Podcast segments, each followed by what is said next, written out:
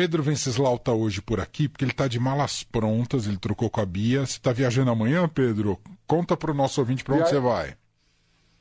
Viajo amanhã, vou acompanhar e fazer a cobertura num evento que vai acontecer em Londres, é o evento do LID, é o grupo de líderes empresariais do, do, do João Dória, e que vai receber cinco governadores, o presidente do Senado, Rodrigo Pacheco, o ex-presidente Michel Temer, o presidente do Banco Central, Roberto Campos Neto, é, vários parlamentares, ministros como o ministro da Agricultura, é, presidente do IBAMA, enfim. Vai ter bastante gente, são dois dias de evento em que esses convidados vão debater junto com empresários lá em Londres.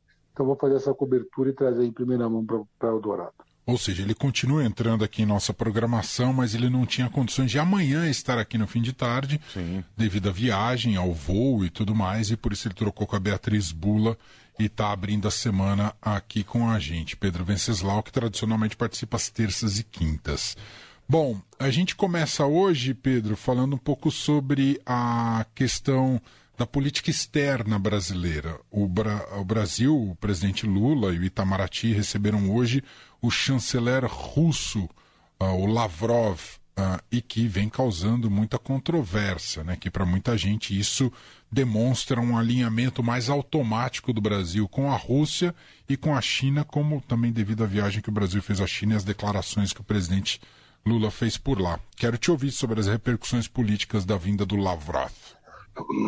Primeiro que chamou muita atenção, tem uma matéria no Estadão de hoje, lá no nosso portal, é, o, o, aparato de segurança em torno do chanceler russo. O Celso Amorim foi recentemente para a Rússia, depois para a China. Se não, não estiver errado, pelo que eu apurei, ele foi, acho que no máximo com um assessor, no máximo um segurança, né? O chanceler russo chegou aqui no Brasil com 18 agentes enviados pela Rússia todos eles com ar, portando armas leves, pistolas, além dos agentes da Polícia Federal que vão fazer a retaguarda desses agentes russos que vão estar aqui no Brasil. Para vocês terem uma ideia, esse, esse, contingente é quase o mesmo contingente que acompanhou o Obama quando ele veio ao Brasil com 20 agentes. É um aparato muito muito complexo né, de segurança russo, porque saindo do Brasil, o chanceler vai visitar aquelas, os Venezuela, Cuba e Nicarágua, aqueles três países também é, aqui na América Latina, comandados por, por grupos de esquerda, mas que são países notoriamente que não prezam muito pela democracia, né? Tudo isso numa, num giro internacional pela América Latina do chanceler russo para angariar apoio para a Rússia e tirar a Rússia do isolamento na guerra contra a Ucrânia. Esses movimentos e toda essa corte que o presidente Lula fez ao chanceler russo reforçou a ideia no cenário internacional de que o Lula está sendo parcial demais para um líder que deseja ser o mediador de, algum, de um tratado de paz entre os dois países. Essa pretensão fica cada vez mais distante devido às declarações de Lula, de comentários controversos do presidente, como, por exemplo, quando ele disse que a guerra foi uma decisão dos dois países e que os Estados Unidos estaria incentivando a guerra.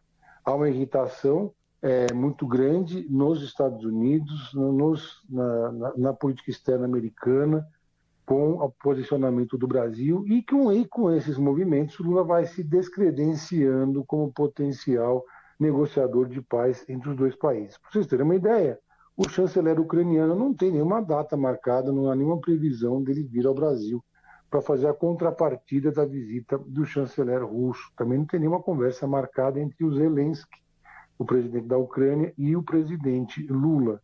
Então, por enquanto, os gestos do Lula têm sido unilaterais, né, Emanuel e Leandro?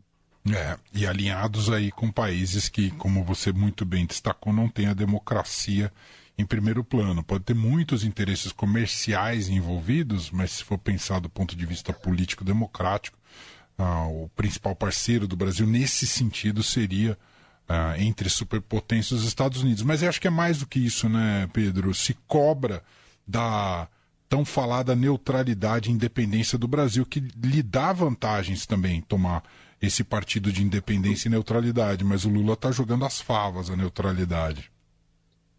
Existe uma, uma corrente que acredita que o Lula está fazendo, está trilhando o caminho certo, porque os Estados Unidos não entrega nada e a Rússia e a China têm uma balança comercial muito mais potente com o Brasil do que com o Brasil com os Estados Unidos. Os Estados Unidos joga duro, joga pesado com o Brasil nas relações internacionais. A visita que o Lula fez ao Biden é, foi uma das suas primeiras viagens internacionais. Foi uma viagem rápida, que marcou a posição dos dois em defesa da democracia. Eles têm algo em comum, que são os ex-presidentes americanos, eh, o ex-presidente americano, eh, o Trump, e o ex-presidente brasileiro Bolsonaro, são dois adversários dos dois presidentes, mas acabou por aí, né?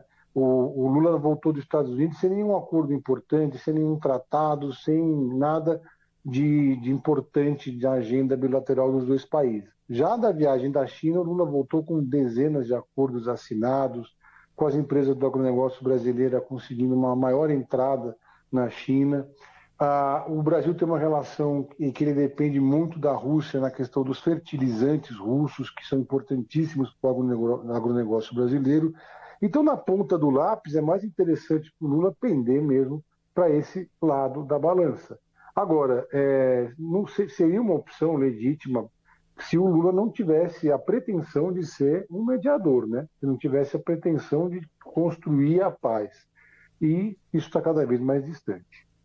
Outro assunto que o Pedro comenta aqui com a gente, dentro aqui do Fim de Tarde Dourado, são aquelas sessões em que ministros do governo Lula foram convocados eh, em diferentes comissões uh, no Congresso Nacional e que se revelaram palcos de muitos absurdos, né? a ponto de interrupções de sessão, uh, palavrão, palavrório bastante de baixo calão, enfim, cenas horríveis que presenciamos em Brasília nos últimos tempos. Isso aí anda caindo mal até em relação à oposição, Pedro? Pois é, uma apuração do repórter Leviteles, da sucursal do Estadão em Brasília, também publicada no portal Estadão de hoje, é, mostra, bom, primeiro, uma, uma conclusão que é generalizada em todo o governo, de que a base do governo Lula no Congresso Nacional está tão desarticulada que não consegue evitar essa sucessão de convites. Essas sessões do, de comissões da Câmara com os ministros, elas são absolutamente inócuas, e só servem para a oposição é, usar como palanque para tentar atacar e desgastar o governo. Isso aí já é, enfim, é um certo consenso em relação a isso. Cada convite, cada convocatória de ministro é um desgaste para o governo que a base governista não conseguiu evitar. Dito isso, até parlamentares da oposição, pessoas ligadas ao Bolsonaro e aos bolsonaristas e ao clã Bolsonaro, avaliam que a oposição está conseguindo levar os ministros para o Congresso, mas não está conseguindo fazer do limão uma limonada, pelo contrário. Os ministros que foram até agora ser sabatinados foram jantaram a oposição. Então há uma cobrança feita é, abertamente, inclusive pelo deputado Marco Feliciano, que é muito ligado ao Bolsonaro, de que a oposição se prepare melhor, leve mais conteúdo para as sessões em vez de ficar apenas na estratégia da lacração, que é o que tem acontecido. Bate-boca, lacração, é, enfim, a baixíssimo nível das audiências. Na, na, última audiência com o Flávio Dino, ela foi interrompida depois de uma hora e quarenta, porque virou uma briga generalizada e, e, e alguns dos parlamentares mais combativos do governo, aliados do governo, estavam na viagem à China. Agora, o Flávio Dino, que foi já duas vezes ressabatinado na Câmara, ele é considerado um dos melhores tribunos do governo. Tem uma excelente oratória é, desde os tempos em que era deputado, governador. Todo mundo se questiona se outros ministros que vão participar de sabatinas terão a mesma perspicácia do Flávio Dino. O próximo é o Rui Costa, depois vai o Haddad, depois o Paulo Pimenta das, da comunicação, depois o Valdez Góes da integração, na sequência o Jader Filho de cidades e, por fim, Camilo Santana, que é ministro da Cultura, da Educação e ex-governador do Ceará. Algum deles, algum desses nomes que eu citei, são políticos experimentados, agora nem todos têm a mesma lábia do Flávio Dino. Então, resta saber se a oposição vai conseguir se preparar melhor e desgastar efetivamente o governo e se esses ministros vão fazer a lição de casa, o media training, e vão saber dar as respostas que a oposição não espera. Muito bem, Pedro Venceslau por aqui. Ele comentou um pouquinho sobre o Tetris no começo aqui da coluna, mas pode também dar alguma dica no final da sua participação, Pedro, como você faz sempre. A gente estava falando aqui tanto de relações exteriores, diplomacia, então eu estou, vou sugerir hoje a série A Diplomata, que vai estrear no dia 20 de abril na Netflix. Eu estou muito ansioso porque esse é o tipo de série que eu adoro.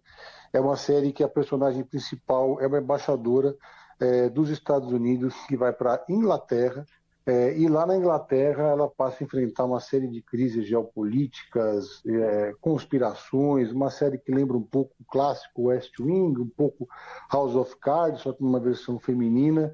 E eu gostei muito do trailer, mas ainda, claro, não assisti. Estou esperando o dia 20 de abril, mas é, parece ser bem interessante, Manuel Leandro. Boa. A diplomata. Excelente. Pedro Venceslau volta agora na quarta. Você volta com a gente? Quando que você volta com a gente, Pedro? Quinta? Tudo dá certo na quinta-feira, né? Vamos ver como é que vai ser o desenrolar do, do evento lá, porque a gente tem um fuso horário que é complicado, é quatro horas à frente, lá em Londres.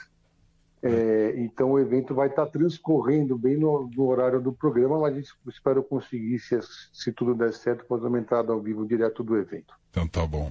Boa viagem, Pedro. Se cuida. Valeu, um abraço Valeu.